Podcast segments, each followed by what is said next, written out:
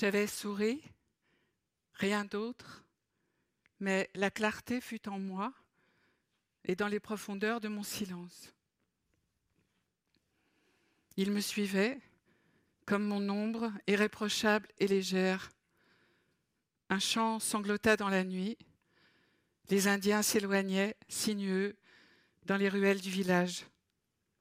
Enveloppés dans leurs sarapes, ils avançaient, dansant, après avoir bu du mescal. Toute la musique tenait dans une harpe et une guitare, et toute la joie tenait dans les brunes souriantes. Dans le fond, derrière la place, brillait la rivière, qui s'en allait comme les minutes de ma vie. Frida vient d'avoir 17 ans. Elle écrit à Alejandro Gomez Arias, Alex, son ami, son amour, rencontré à l'école préparatoire nationale de Mexico. Alex, août 1924, 8 heures du soir. Alex, il est 8 heures du soir. Je vais lire Salambo jusqu'à 10h30, ensuite la Bible en trois tomes, et pour finir, je réfléchirai à un tas de problèmes scientifiques avant de me mettre au lit pour dormir jusqu'à 7h30 du matin. Qu'est-ce que tu en dis? À demain. Je nous souhaite de passer une bonne nuit et n'oublions pas que les grands amis doivent s'aimer des masses, des masses, des masses, des masses, des masses, des masses, des masses, des masses, avec un M comme monde ou comme musique.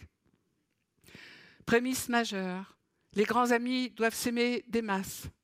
Prémisse mineure, Alex et Fridoucha sont de grands amis. Conclusion, Alex et Fridoucha doivent s'aimer des masses. Un baiser, sans vouloir trop mettre en émoi Pancho Pimentel, hein Une demoiselle qui t'aime plus que jamais. Frida. Décembre 1924. Mon Alex, dès que je t'ai vu, je t'ai aimé. Qu'en dites-vous, monsieur? Comme on ne va probablement pas se voir durant plusieurs jours, je me permets de te supplier de ne pas oublier ta jolie petite femme. Hein? Parfois, à la nuit, j'ai très peur et je voudrais tant que tu sois avec moi pour m'empêcher d'être aussi froussarde et pour me dire que tu m'aimes, pareil qu'avant, pareil qu'en décembre dernier, même si je suis une chose facile. Pas vrai, Alex? Tu dois apprendre à aimer les choses faciles. J'aimerais être encore plus facile. Une toute petite chose minuscule qui tiendrait dans ta poche pour toujours, toujours? Alex, écris-moi régulièrement, et même si ce n'est pas vrai, dis-moi que tu m'aimes beaucoup et que tu ne peux pas vivre sans moi. Ta petite, ta morveuse, ta femme, ou tout ce que tu voudras. Frida.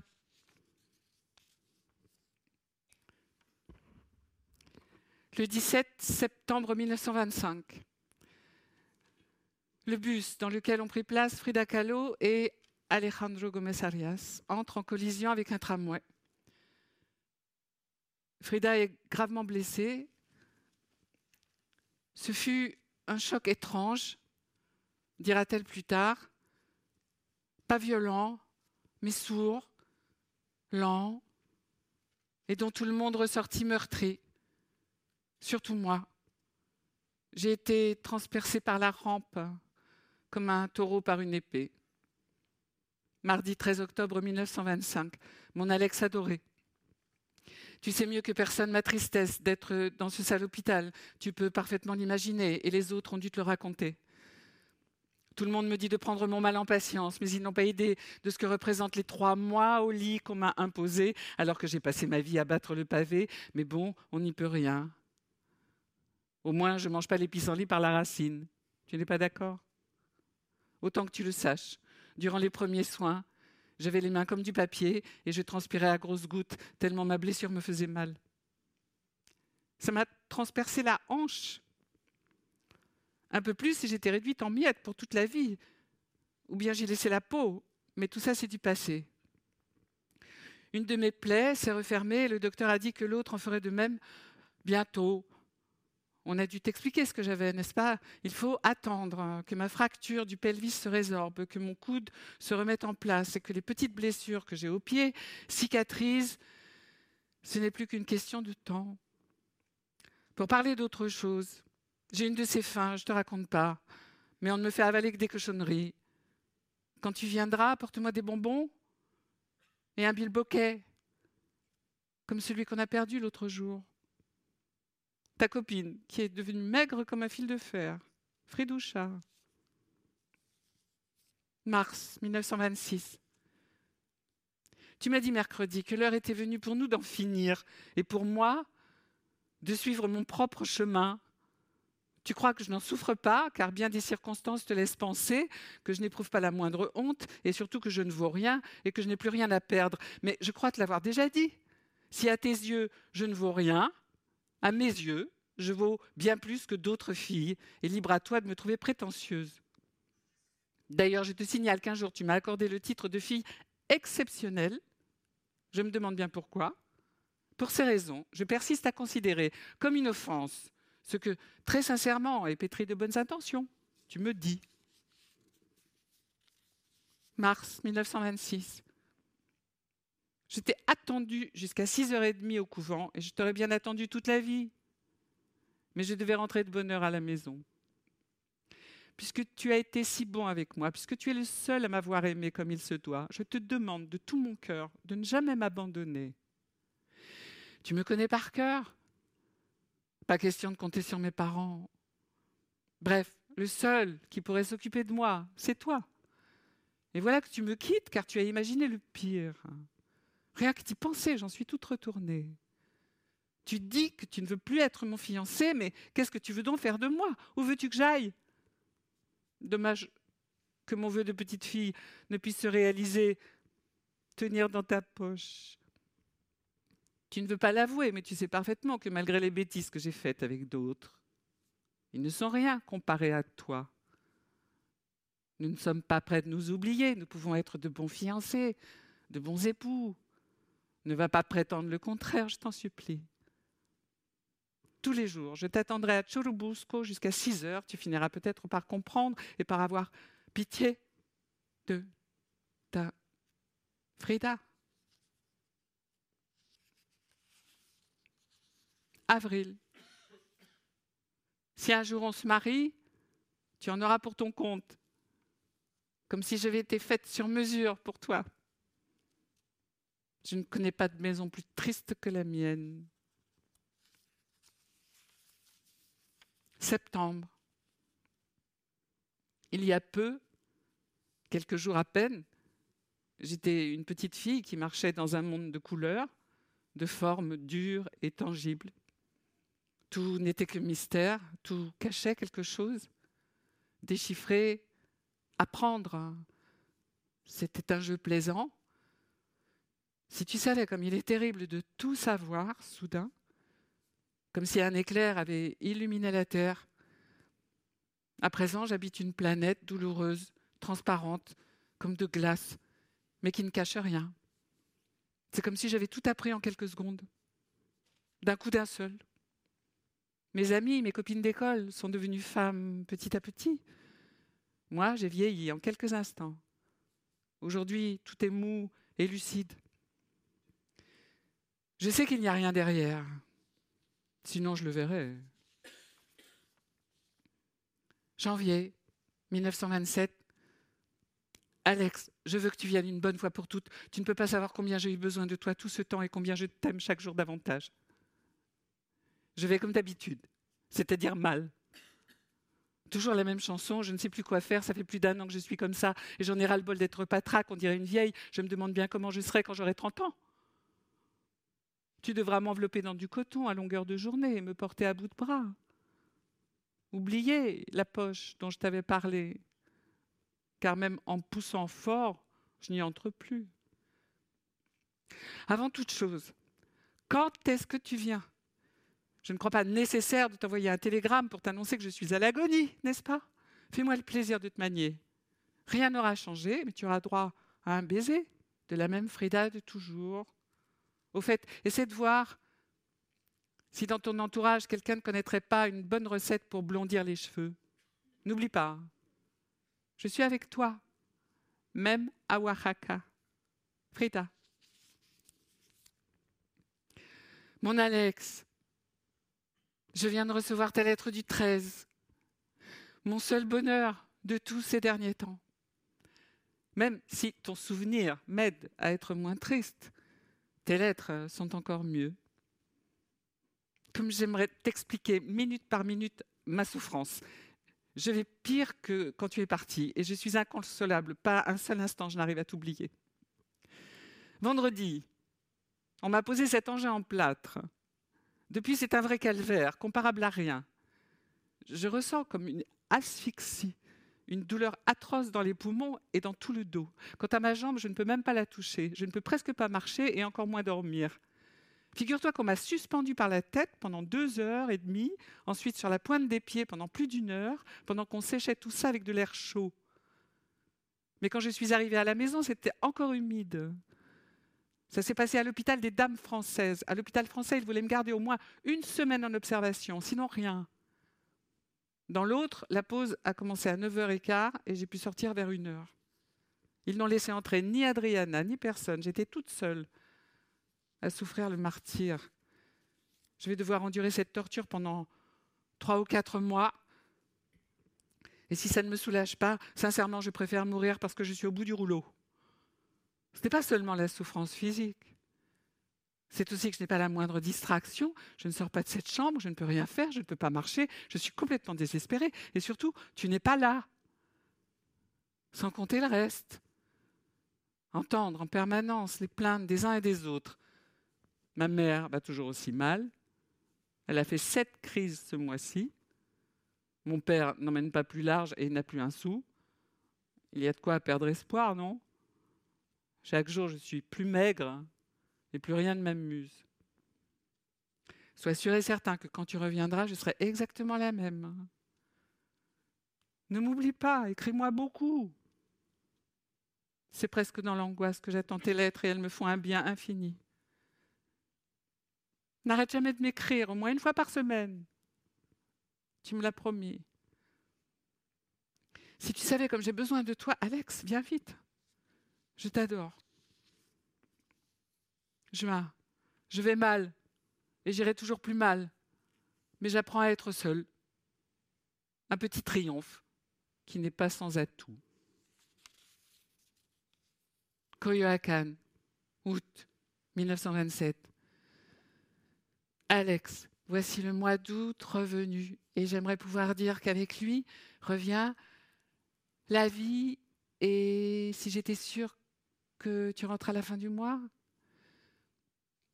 À en croire ce que tu m'écris, la Méditerranée est merveilleusement bleue. La connaîtrai-je un jour? Je ne crois pas, car je ne suis pas née sous une bonne étoile. Pourtant, mon plus cher désir a toujours été de voyager. Il ne me restera que la mélancolie des lecteurs de récits de voyage. En ce moment, je ne lis pas, je n'en ai pas envie, je n'étudie pas l'allemand non plus, je ne fais que penser à toi. Je dois me trouver sacrément cultivée. Dans le journal, en dehors des départs et des arrivées des bateaux à vapeur, je lis l'éditorial et ce qui se passe en Europe. Ici, on ne sait toujours rien de la Révolution. Il semblerait que tout soit entre les mains d'Obregon, mais personne ne sait rien. À part ça, rien de bien intéressant. Tu as fait des progrès en français? Inutile de te donner des conseils, cela dit, mais les bouchées doubles. Hein? Quel musée as-tu visité? Comment sont les filles dans toutes ces villes que tu as visitées Et les garçons Ne flirte pas trop avec les filles dans les stations balnéaires. Il n'y a qu'au Mexique qu'on appelle Medea ou Meche, celles qui sont si belles qu'on dirait des Botticelli, avec de ces jambes. Et il n'y a qu'ici que tu puisses leur dire Señorita, Sorita, voulez-vous être ma fiancée? Pas en France, ni en Italie, et encore moins en Russie, avec toutes ces communistes mal dégrossis. Qu'est-ce que je ne donnerais pas juste pour t'embrasser? J'ai suffisamment souffert, je l'ai bien mérité, non? Ce sera au mois d'août. Comme tu me l'avais dit. Oui. Ta Frida Je t'adore. Octobre 1927, mon Alex, l'avant-dernière lettre. Tout ce que je pourrais te dire, tu le sais déjà. Chaque hiver, nous avons été heureux, jamais autant que maintenant. La vie est devant nous, je ne peux pas t'expliquer ce que cela signifie. Je continuerai probablement à être malade, mais je ne sais plus trop. À Coyoacán, les nuits sont aussi stupéfiantes qu'en 1923. Et la mer, symbole sur mon portrait, synthétise la vie, ma vie. Tu ne m'as pas oublié. Ce serait presque injuste, tu ne crois pas? Ta Frida. Juin 1928. Aujourd'hui, plus que jamais, je sens que tu ne m'aimes plus. Mais je t'avoue je n'y crois pas. J'ai la foi. Ça ne se peut pas. Dans le fond, tu me comprends. Tu sais la raison de tout ce que j'ai fait. En plus, tu sais que je t'adore. Tu n'es pas seulement à moi, tu es moi. Irremplaçable. Et trois ans plus tard, elle est à San Francisco avec Diego, Diego Rivera. Et elle écrit en février 31 à un destinataire non précisé, Je suis en train de peindre et j'espère que ça marchera pour l'exposition. J'ai terminé six tableaux qui ont pas mal plu.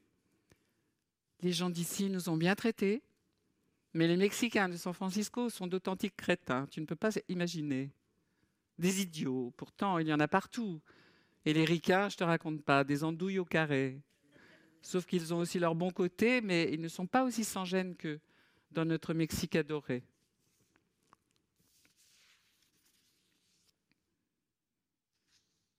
Aujourd'hui, Diego n'est pas allé travailler, on a traîné toute la journée jusqu'à tout à l'heure quand il est parti chez le directeur du Stock Exchange pour une petite fête en son honneur.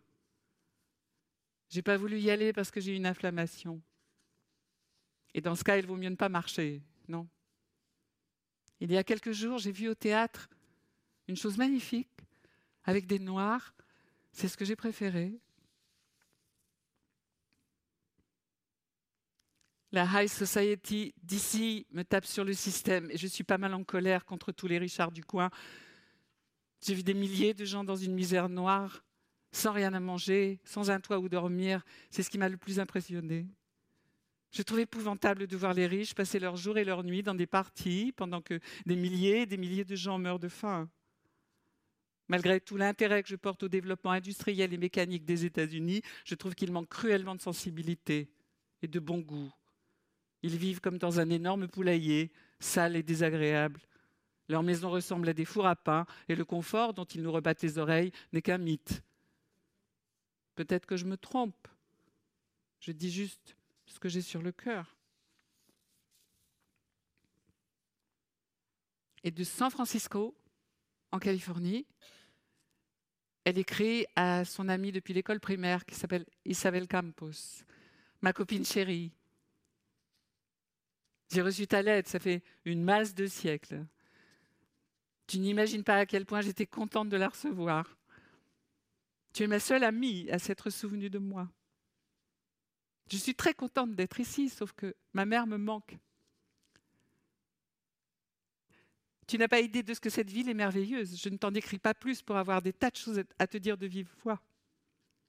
La ville et la baie sont chouettes. J'apprécie moins la ricanerie. Parce que ces gens peuvent être fades et puis ils ont des têtes de biscuits crus surtout les vieilles. Ce qui est vraiment sensationnel, c'est le quartier chinois, toutes ces ribambelles de Chinois. Et les petits Chinois sont les plus jolis enfants que j'ai jamais vus de ma vie. Une vraie merveille. J'aimerais en voler un pour que tu puisses voir ça. Je n'ai pas d'amis, une ou deux, qu'on ne peut pas vraiment appeler des amis. Du coup, je passe mon temps à peindre. En septembre, je vais exposer pour la première fois à New York. Ici, je n'ai pas eu le temps et j'ai seulement pu vendre quelques tableaux. Mais de toute façon, j'ai bien fait de venir. Ça m'a ouvert les yeux. J'ai vu des tas de choses nouvelles. Et chouette, ma toute belle, reçois l'éternelle tendresse de ta copine qui t'adore, Fredoucha. Retour à Coyoacán, elle a rencontré à New York Nicolas Murray, un photographe d'origine hongroise. Nick, je t'aime comme un ange. Tu es un lys des vallées, mon amour. Je ne t'oublierai jamais, jamais. Tu es toute ma vie. J'espère que tu n'oublieras jamais, jamais. Frida, s'il te plaît, viens au Mexique, comme tu me l'as promis. Nous irons tous les deux ensemble à Tehuantepec, en août. Et puis l'impression de ses lèvres sur le papier, tout spécialement pour ta nuque, Nick.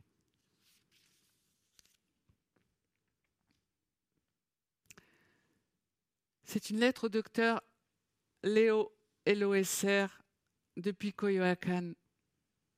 Cher docteur, vous n'imaginez pas à quel point nous avons honte de ne pas être passés vous voir avant notre retour au Mexique. Cette lettre a donc avant tout pour objet de vous demander mille fois pardon et de vous dire aussi que nous sommes bien arrivés au pays des enchiladas et des haricots noirs. Diego n'est pas content d'être ici. L'amabilité des gens de San Francisco lui manque, et la ville aussi. Tout ce qu'il veut, c'est retourner peindre aux États-Unis. Mon retour s'est bien passé, je suis aussi maigre que d'habitude, et tout m'ennuie, mais je me sens beaucoup mieux. Le Mexique n'a pas changé, c'est un désordre de tous les diables. Il ne lui reste que l'immense beauté de la terre et des Indiens. Chaque jour, les salles États-Unis lui envoient un petit bout. C'est bien triste, mais les gens ont besoin de manger, alors c'est comme ça. Le grand poisson dévore le plus petit. Diego vous passe le bonjour et recevez toute l'affection que vous porte Frida. Au docteur depuis Détroit, mai 1932. Cette ville me fait l'effet d'un vieux patelin miteux. On dirait un petit village, je n'aime pas du tout. Mais je suis contente parce que Diego y est bien pour travailler. Les usines, les machines, etc. Tout ça, il adore. Il est comme un enfant avec un nouveau jouet. La chose la plus importante dont je veux m'entretenir avec vous, avant toute autre personne, c'est que je suis enceinte de deux mois. Voilà pourquoi je suis retournée voir le docteur Pratt, qui m'a dit qu'il connaissait mon cas parce qu'il en avait parlé avec vous à la Nouvelle-Orléans et que je n'avais pas besoin de lui rappeler toutes ces histoires d'accidents, d'hérédité, etc. Estimant que dans mon état, il valait mieux avorter, je le lui ai dit. Et il m'a donné une dose de quinine et une purge bien carabinée d'huile de ricin. Le lendemain, j'ai eu une très légère hémorragie, presque rien. Pendant cinq ou six jours, j'ai un peu saigné, mais vraiment très peu. J'ai quand même cru que j'avais avorté, je suis retournée voir le docteur Pratt. Il m'a ausculté et m'a dit que non, qu'il était sûr et certain que je n'avais pas avorté, et qu'à son avis, au lieu d'avoir recours à une opération, il valait mieux que je garde l'enfant. Parce que malgré le mauvais état de mon organisme, notamment la légère fracture du pelvis, la colonne, etc., etc., je n'aurais pas trop de mal à le mettre au monde par césarienne il dit que si nous restons à Détroit pendant les sept prochains mois de ma grossesse, il s'occupera de moi avec le plus grand soin. Je voudrais avoir votre avis, en toute confiance, car en l'occurrence, je ne sais pas quoi faire. Naturellement, je prendrai la décision que vous jugerez la plus convenable pour ma santé, et Diego en dit de même. Pensez-vous qu'il serait plus dangereux d'avorter que d'avoir l'enfant? Je vous parle non seulement comme à un médecin, mais surtout comme à mon meilleur ami. Et votre avis me sera d'une utilité dont vous n'avez pas idée, parce que je ne peux compter sur personne ici. De tous mes amis, c'est vous que j'aime le plus, et c'est pour cette raison que je me permets de vous embêter avec toutes ces sottises. Pardonnez-moi. Et quand vous répondrez à cette lettre, donnez-moi de vos nouvelles. Diego et moi vous embrassons tendrement. Frida, si vous pensez que je dois me faire opérer tout de suite, envoyez-moi, s'il vous plaît, un télégramme codé, histoire que vous n'ayez pas d'ennui. Mille merci. Et mon meilleur souvenir, F.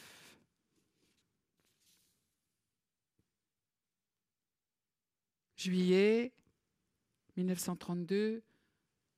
Mon cher petit docteur, j'étais en effet persuadée que je pourrais supporter cette grossesse, retourner au Mexique en temps voulu et accoucher là-bas. Presque deux mois se sont écoulés et je ne ressentais aucune gêne. Je me suis mise au repos, j'ai pris grand soin de moi. Mais deux semaines environ avant le 4 juillet, j'ai remarqué un filet de sang épais qui coulait presque tous les jours. Ça a continué jusqu'au 4 juillet. Et là, sans que je sache pourquoi, en un clin d'œil, j'ai fait une fausse couche.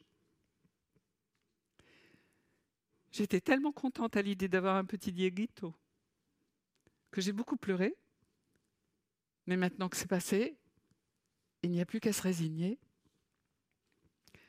Bref, il y a des milliers de choses autour desquelles règne le mystère le plus absolu. Quoi qu'il en soit, je suis comme les chats, on n'a pas ma peau si facilement. C'est toujours ça.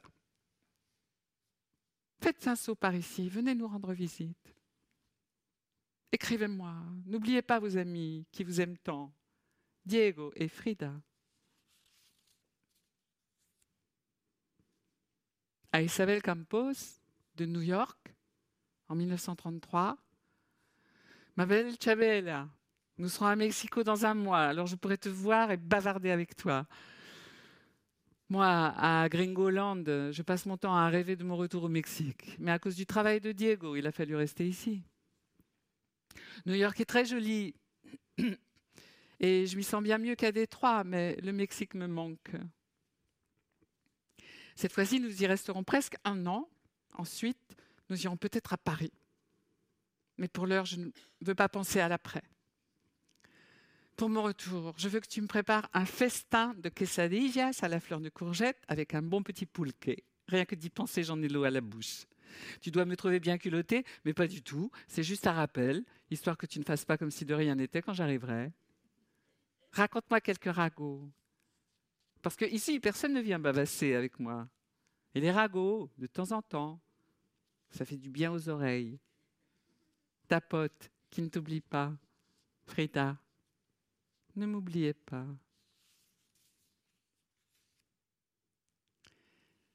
Et à ses amis, Ella et Bertram Wolf, qu'elle appelle Ella et Boyd, en octobre 1934. Ella et Boyd.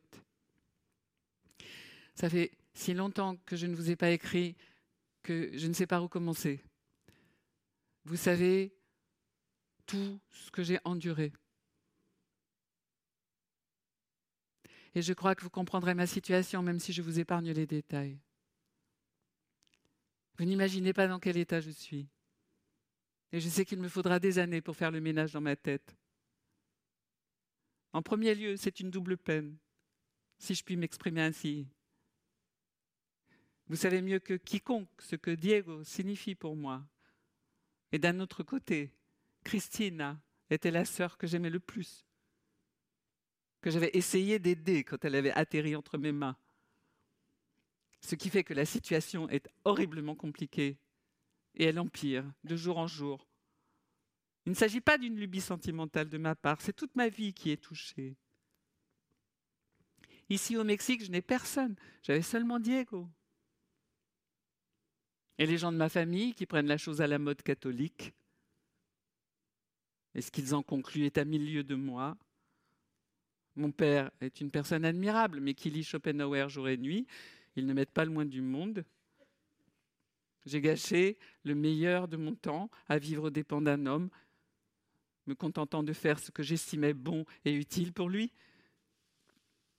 Je n'ai jamais pensé à moi et au bout de six ans, il me répond que la fidélité est une vertu bourgeoise qui n'existe que pour mieux exploiter et tirer quelque avantage économique J'ignore de quoi demain sera fait, mais je sens que le seul remède est de me séparer de Diego. Je ne vois pas de raison à vivre ensemble, si c'est pour l'embêter et le priver de la totale liberté qu'il exige. Je vous envoie mille baisers. Et surtout, ne me prenez pas pour une enquiquineuse sentimentale, idiote par-dessus le marché. Car vous savez à quel point j'aime Diego. Et ce que cela signifie pour moi de le perdre? Frida.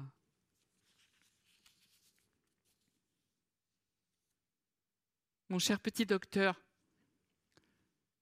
je suis dans un tel état de tristesse, d'ennui, etc., etc., que je ne peux même pas faire un dessin.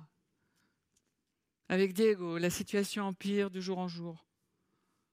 Après avoir sombré durant des mois dans le tourment, j'ai pardonné à ma sœur. J'avais cru qu'ainsi les choses allaient changer un peu, mais c'est tout le contraire. Et puis j'ai toujours mal aux pieds, mais c'est sans espoir. Il faudra bien que je me décide un jour à me le faire couper pour qu'il arrête de m'en faire voir de toutes les couleurs.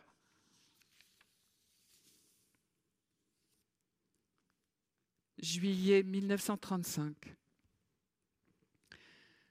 Diego. Une certaine lettre que j'ai trouvée par hasard dans une certaine veste d'un certain monsieur et qui lui avait été adressé par une certaine demoiselle de la lointaine et fichue Allemagne, que j'imagine être la dame que Willy Valentiner a eu la bonne idée d'envoyer ici pour qu'elle puisse s'amuser sous des prétextes scientifiques, artistiques et archéologiques, m'a mise hors de moi et a déchaîné, pour être franche, ma jalousie. Faut-il que je sois une vraie tête de mule pour ne pas comprendre que les lettres, les histoires de jupons, les maîtresses d'anglais, les gitanes qui jouent les modèles, les assistantes de bonne volonté, les disciples intéressés par l'art de la peinture et les envoyés plénipotentiaires de lointaines contrées ne sont qu'un amusement. Et que dans le fond, toi et moi, nous nous aimons largement. Et que nous avons beau enchaîner les aventures, les claquements de porte, les insultes et les plaintes internationales, nous nous aimerons toujours. Je crois qu'en fait, je suis un peu bête et chienne sur les bords. Car toutes ces choses sont arrivées et se sont répétées durant les sept ans où nous avons vécu ensemble. Et toutes mes colères ne m'ont conduite qu'à mieux comprendre que je t'aime plus que ma propre peau. Et bien que tu ne m'aimes pas de la même façon, tu m'aimes quand même un peu. Non? Et si ce n'est pas le cas, il me reste l'espoir que ce le soit, et ça me suffit. Aime-moi un tout petit peu. Je t'adore. Frida.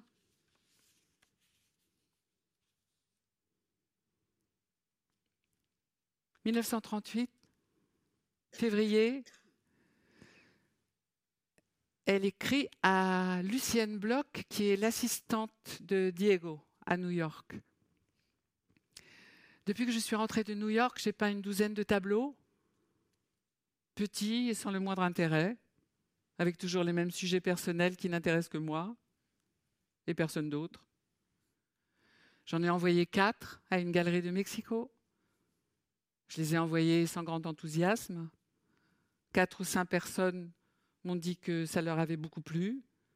Les autres trouvent ça trop fou. Et à ma grande surprise, j'ai reçu une lettre de Julien Lévy, dans laquelle il me dit qu'on lui a parlé de mes tableaux et qu'il voudrait organiser une exposition dans sa galerie. Je lui ai envoyé quelques photos des dernières choses que j'ai peintes. Il m'a répondu qu'il était emballé et il m'a commandé 30 tableaux pour une exposition au mois d'octobre prochain. Il veut exposer Diego par la même occasion et j'ai accepté. Donc, s'il ne se passe rien entre-temps, j'irai à New York en septembre. Maintenant que je sais qu'il va y avoir cette exposition à New York, je travaille un peu plus pour que ces maudits 30 tableaux soient prêts à temps. Mais j'ai peur de ne pas y arriver. On verra. Rends-moi un service. Si par hasard tu passes près de Sheridan Square, monte au troisième étage et passe le bonjour pour moi à Jeanne de Lennox. Et laisse un petit papier avec une empreinte de rouge à lèvres pour Pierre. Tu vas le faire? Ok, merci beaucoup. Écris-moi plus souvent. Je promets de te répondre. Et merci de te souvenir de nous et d'être une aussi gentille petite fille qui veut avoir des bébés avec un tel enthousiasme pur et formidable. Diego vous passe le bonjour à tous les deux et vous envoie un besote de félicitations pour l'enfant à venir. Frida.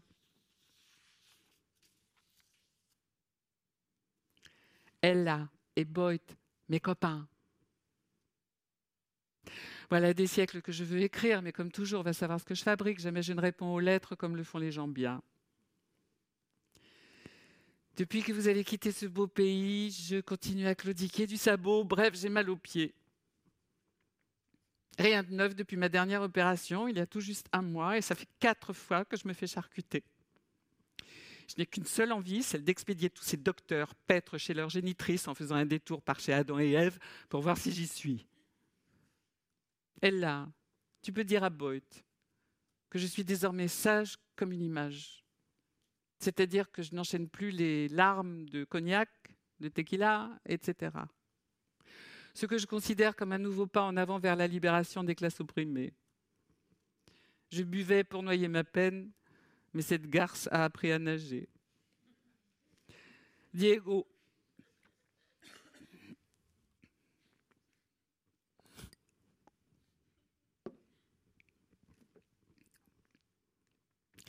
Diego continue à perdre toutes les lettres qu'il a entre les mains.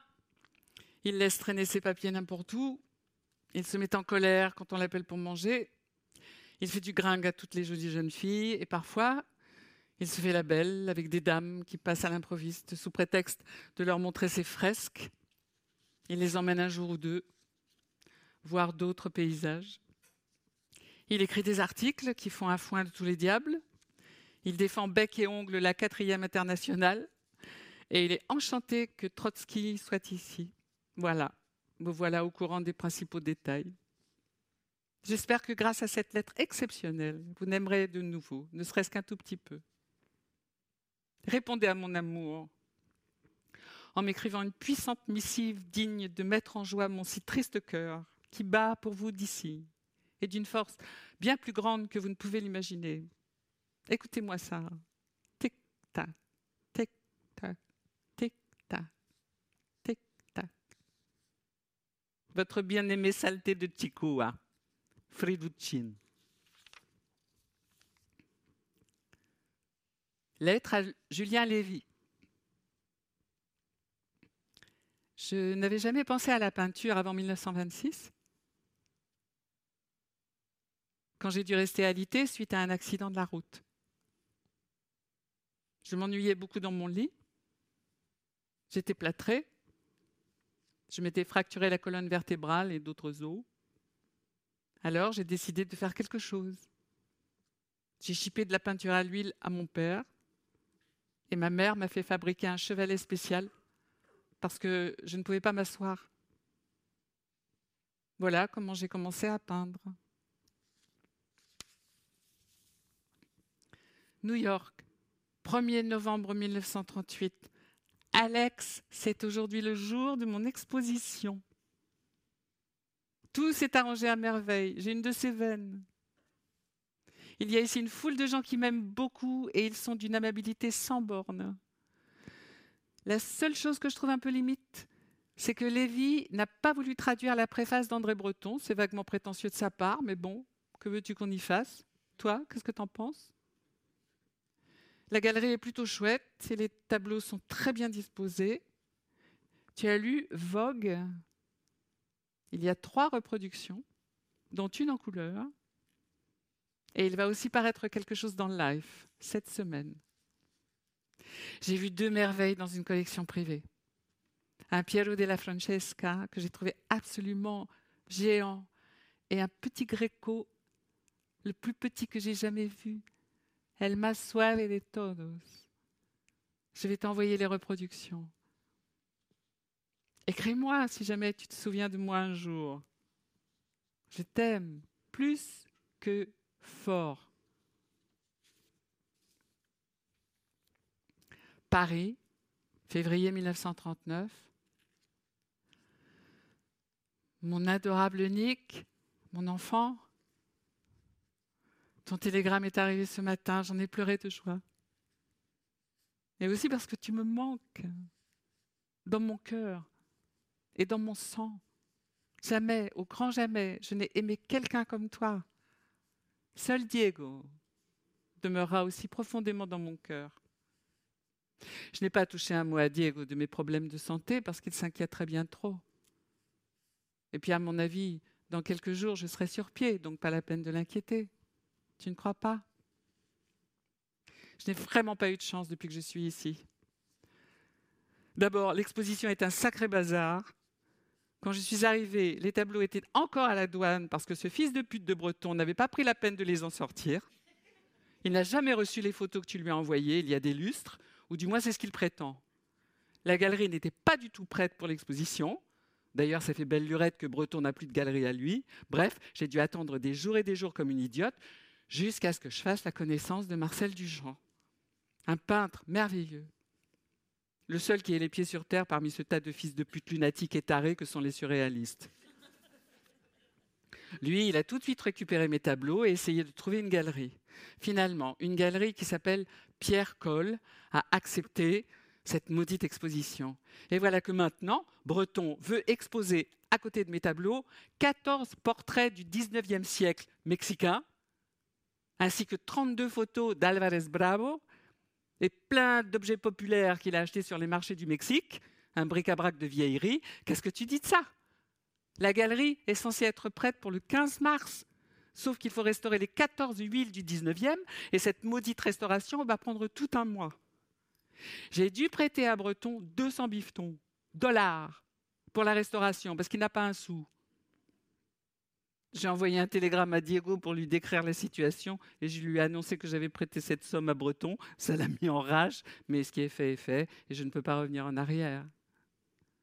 J'ai encore de quoi rester ici jusqu'à début mars, donc je ne m'inquiète pas trop. Bon, il y a quelques jours, une fois que tout était plus ou moins réglé, comme je te l'ai expliqué, j'ai appris par Breton que l'associé de Pierre Coll, un vieux bâtard et fils de pute, avait vu mes tableaux et considérait qu'il ne pourrait en exposer que deux, parce que les autres sont trop choquants pour le public. J'aurais voulu tuer ce gars et le bouffer ensuite, mais je suis tellement malade et fatiguée de toute cette affaire que j'ai décidé de tout envoyer au diable et de me tirer de ce foutu pari avant de perdre la boule. Tu n'as pas idée du genre de salaud que sont ces gens. Ils me donnent envie de vomir. Je ne peux plus supporter ces maudits intellectuels de mes deux. C'est vraiment au-dessus de mes forces. Je préférerais m'asseoir par terre pour vendre des tortillas au marché de Toluca plutôt que de devoir m'associer à ces putains d'artistes parisiens. Ils passent des heures à réchauffer leurs précieuses fesses aux tables des cafés, parlent sans discontinuer de la culture, de l'art, de la révolution, et ainsi de suite, en se prenant pour les dieux du monde, en rêvant de choses plus absurdes les unes que les autres, et en infectant l'atmosphère avec des théories et encore des théories qui ne deviennent jamais réalité. Le lendemain matin, ils n'ont rien à manger à la maison, vu que pas un seul d'entre eux ne travaille. Ils vivent comme des parasites, au crochet d'un tas de vieilles peaux pleines aux as qui admirent le génie de ces artistes. Mierda, que mierda, chingada. Putain, ça valait le coup de venir, rien que pour voir pourquoi l'Europe est en train de pourrir sur pied et pourquoi ces gens, ces bons à rien, sont la cause de tous les Hitler et Mussolini. Je te parie que je vais haïr cet endroit et ses habitants pendant le restant de mes jours. Il y a quelque chose de tellement faux et irréel chez eux que ça me rend dingue. Tout ce que j'espère, c'est guérir au plus vite et ficher le camp. Au diable, tout ce qui concerne Breton et ce pays à la noix. Je veux être avec toi. Tout me manque. Chacun des mouvements de ton être, ta voix, tes yeux, ta jolie bouche, ton rire si clair et sincère. Toi, je t'aime. Mon Nick, je suis si heureuse de penser que je t'aime, de penser que tu m'attends et que tu m'aimes. Un baiser, tout spécialement dans ton cou, ta là.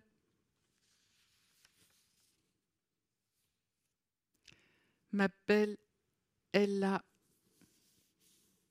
mon boitito, mes copains, vrai de vrai. Deux mois plus tard, je vous écris, je sais que vous allez dire comme d'habitude, quel saltico. Hein. Il a fallu un mois et demi avant que n'arrive, etc., etc., la fameuse exposition. Et je vous passe les disputes, les bavardages, les ragots, les colères et les tracas du plus mauvais effet. Et il y avait un paquet de beau monde le jour de l'opening avec des tas de félicitations à la Chicoa, y compris une accolade de Joan Miro et des louanges de Kandinsky pour ma peinture, les félicitations du Picasso, Tanguy, Palen et d'autres grands cacas du surréalisme. Autant dire que ça a été un succès et si l'on tient compte de la qualité des couches de miel, je vais parler des ribambelles de louanges, je crois qu'on peut en conclure que ça s'est bien passé.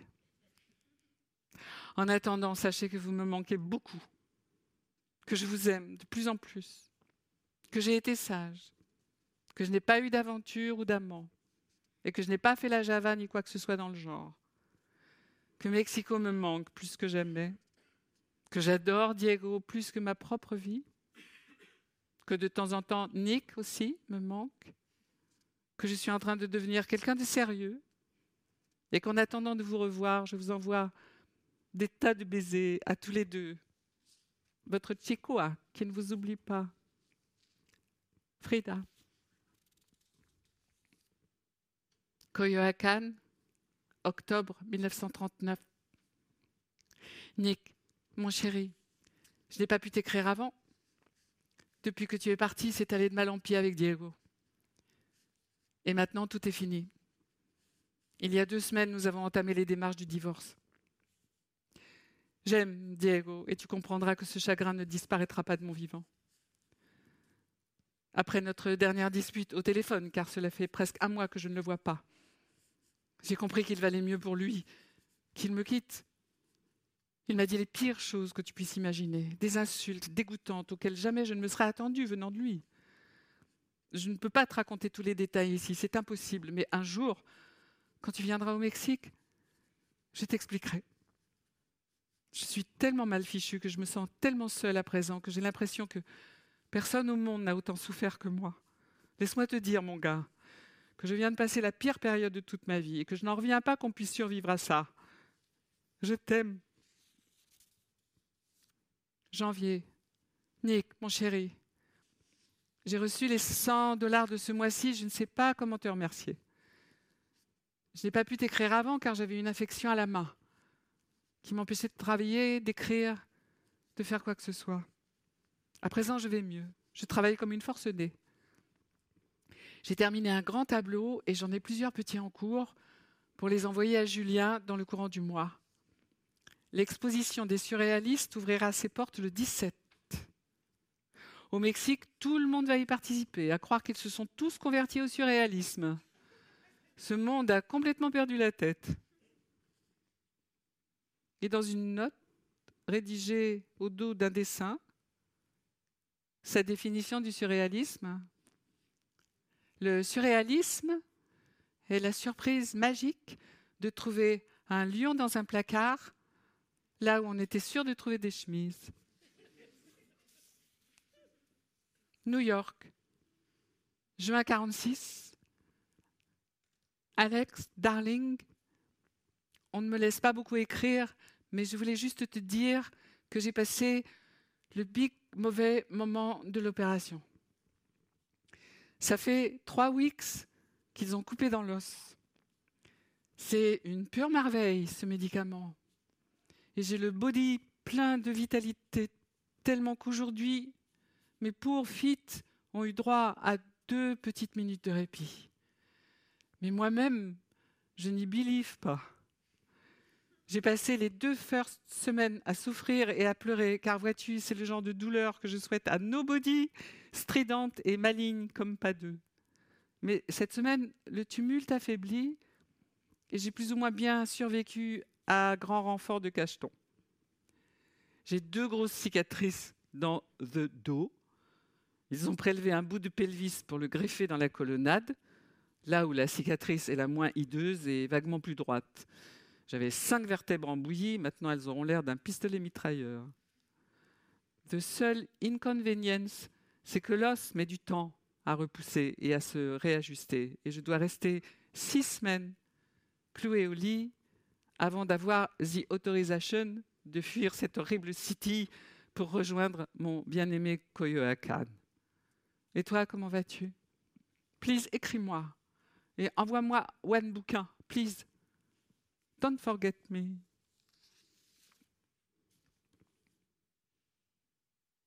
Et puis, elle rencontre José Bartoli,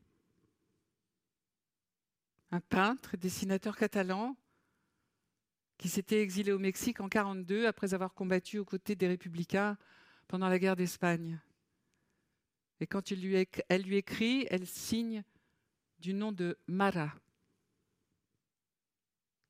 Bartoli, hier soir, j'ai senti comme des ailes me caresser tout entière, comme si, au bout de tes doigts, des bouches étaient en train d'embrasser ma peau. Les atomes de mon corps sont les tiens. Ils vibrent ensemble pour que nous nous aimions. Je veux vivre et être forte pour t'aimer avec toute la tendresse que tu mérites, pour t'offrir tout ce qu'il y a de bon en moi et pour que tu sentes que tu n'es pas seule. Je t'aime comme tu es. Je suis amoureuse de ta voix, de tout ce que tu dis, ce que tu fais, ce que tu prévois. Je sens que je t'ai toujours aimé depuis que tu es né et même avant, depuis que tu as été conçu. J'ai même l'impression parfois que c'est toi qui m'as fait naître. Je pourrais t'écrire des heures et des heures. J'apprendrai des histoires pour te les raconter. J'inventerai de nouveaux mots pour te dire que je t'aime comme personne. Mara. 29 août 1946, notre premier après-midi tout seul, gagner un baiser. Oui, allez, non, oui, vers toi. Voix, bouche, vers ton amoureuse Mara, mon amour. Viva Mexico, dis-moi belle, rire, j'aime, merci, Mara.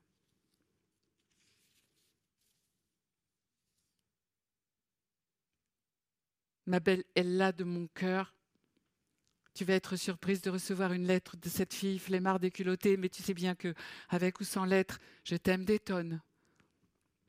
Je voudrais te demander un service aussi grand que la pyramide de Teotihuacan. Tu veux bien? Je vais écrire à Bartoli, chez toi, pour que tu lui fasses suivre les lettres là où il se trouvera ou bien que tu les gardes pour les lui remettre en main propre quand il passera par New York. Au nom de ce que tu as de plus cher au monde, fais en sorte qu'elles passent directement de tes mains aux siennes. You know what I mean, kid?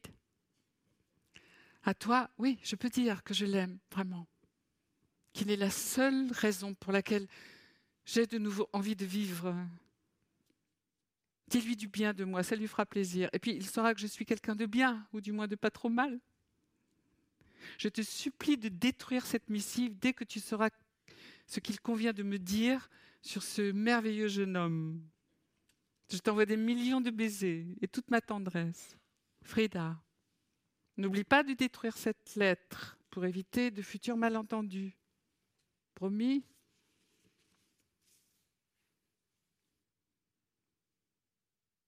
dédicace à Diego Rivera sur un dessin au crayon. Ruine. Ruine. Pour Diego, Frida. Avenue de la Tromperie numéro 1. Ruine. Maison des oiseaux. Nid d'amour. T'aimer en vain. Tout ça pour rien. Ruine février 1947, Frida Kahlo. Ne sois pas triste, pain et vie, je t'adore de toute ma vie. Strictement personnel et confidentiel. Coyoacán, 29 octobre 1948. À Monsieur le Président du Mexique, Miguel Alemán Valdés, remis en main propre. Miguel Alemán, cette lettre est le fruit de ma très juste indignation et je veux qu'elle arrive entre vos mains afin que vous sachiez que je m'insurge contre un attentat lâche et infamant perpétré dans ce pays en ce moment même. Je veux parler de cet acte intolérable et sans précédent que les gérants de l'hôtel Del Prado sont en train de mener à bien en recouvrant avec des planches de bois la peinture murale de Diego Rivera, peinture qui reproduit la phrase controversée mais néanmoins historique d'Ignacio Ramirez Dieu n'existe pas. Et qui, pour cette raison, déclencha, voilà quelques mois, les attaques les plus honteuses et injustes dont ait jamais été victime un artiste mexicain. Je proteste et je tiens à vous signaler que votre gouvernement est en train d'assumer une énorme responsabilité historique en permettant que l'œuvre d'un peintre mexicain mondialement reconnu comme l'un des plus hauts représentants de la culture du Mexique soit recouverte, cachée aux yeux du peuple et de ce pays, et à ceux du public international pour des raisons sectaires, démagogiques et mercenaires. En défendant la culture, vous démontrez à tous les peuples du monde que le Mexique est un pays libre, que le Mexique n'abrite pas le peuple inculte et sauvage des Pancho. Vous avez l'obligation de démontrer au peuple civilisé que vous n'êtes pas un vendu, que le Mexique a versé son sang et qu'il continue à lutter pour libérer le pays des colonisateurs, et ce, malgré tous leurs dollars. Vous m'avez téléphoné une fois, justement, depuis l'atelier de Diego Rivera, pour me saluer et pour me rappeler que nous avions été camarades à l'école préparatoire nationale. À présent, je vous écris pour vous saluer et pour vous rappeler que nous sommes avant tout mexicains. Frida Kahlo.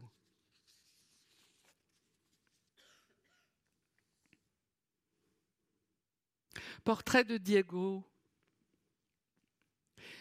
Je peindrai ce portrait de Diego avec des couleurs que je ne connais pas. Les mots. Il sera donc pauvre. De plus, j'aime Diego de telle sorte que je ne peux pas être spectatrice de sa vie. Je peux seulement en faire partie. Je ne parlerai pas de Diego comme de mon époux, car ce serait ridicule. Diego n'a été, ne sera jamais l'époux de personne.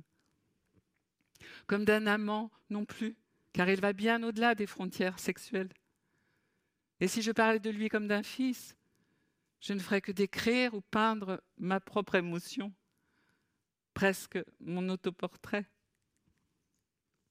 Peut-être espère-t-on entendre de ma bouche combien il est douloureux, de vivre avec un homme comme Diego.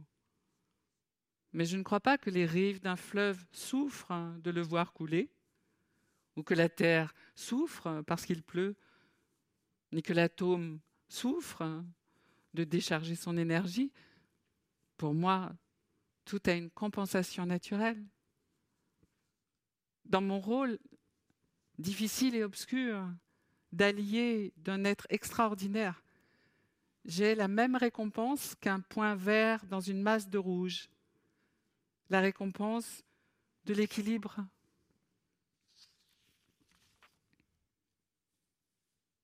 Mon très cher petit docteur, Coyoacán, 11 février 1950. Le docteur Glusker est du même avis que le tien. Il pense qu'il faut amputer les orteils, mais d'après lui, il vaut mieux amputer jusqu'au métatarse. Jusqu'à présent, j'ai eu cinq avis convergents. Amputation, la seule chose qui change, c'est l'endroit où amputer. Je te supplie de me donner ton avis et de me dire sincèrement ce que je dois faire. S'il te plaît, mon joli, sois gentil et conseille-moi. Dis-moi ce que je dois faire. Aux critiques d'art, Antonio Rodriguez, Certains critiques ont tenté de me classer parmi les surréalistes, mais je ne me considère pas comme tel. En fait, j'ignore si mes tableaux sont surréalistes ou pas, mais je sais qu'ils sont l'expression la plus franche de moi-même. Je déteste le surréalisme. Il m'apparaît comme une manifestation décadente de l'art bourgeois. Une déviation de l'art véritable que les gens espèrent recevoir de l'artiste. J'aimerais que ma peinture et moi-même, nous soyons dignes des gens auxquels j'appartiens et des idées qui me donnent de la force. J'aimerais que mon œuvre contribue à la lutte pour la paix et la liberté.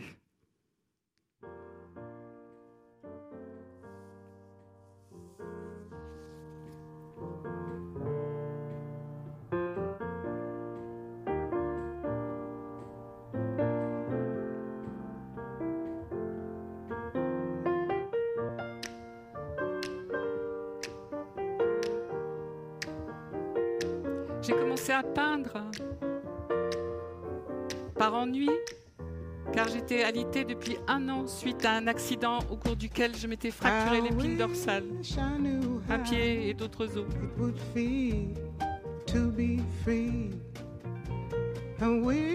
J'avais 16 ans à l'époque et j'étais pleine d'enthousiasme à l'idée de faire des études de médecine. Mais tout s'est arrêté dans le choc entre un bus de Coyoacán et un tramway de Tlalpan. Comme j'étais jeune, ce malheur n'a pas tourné au tragique. J'avais assez d'énergie pour ne faire n'importe quoi au lieu d'étudier la médecine. Et sans trop m'en rendre compte, je me suis mise à peindre.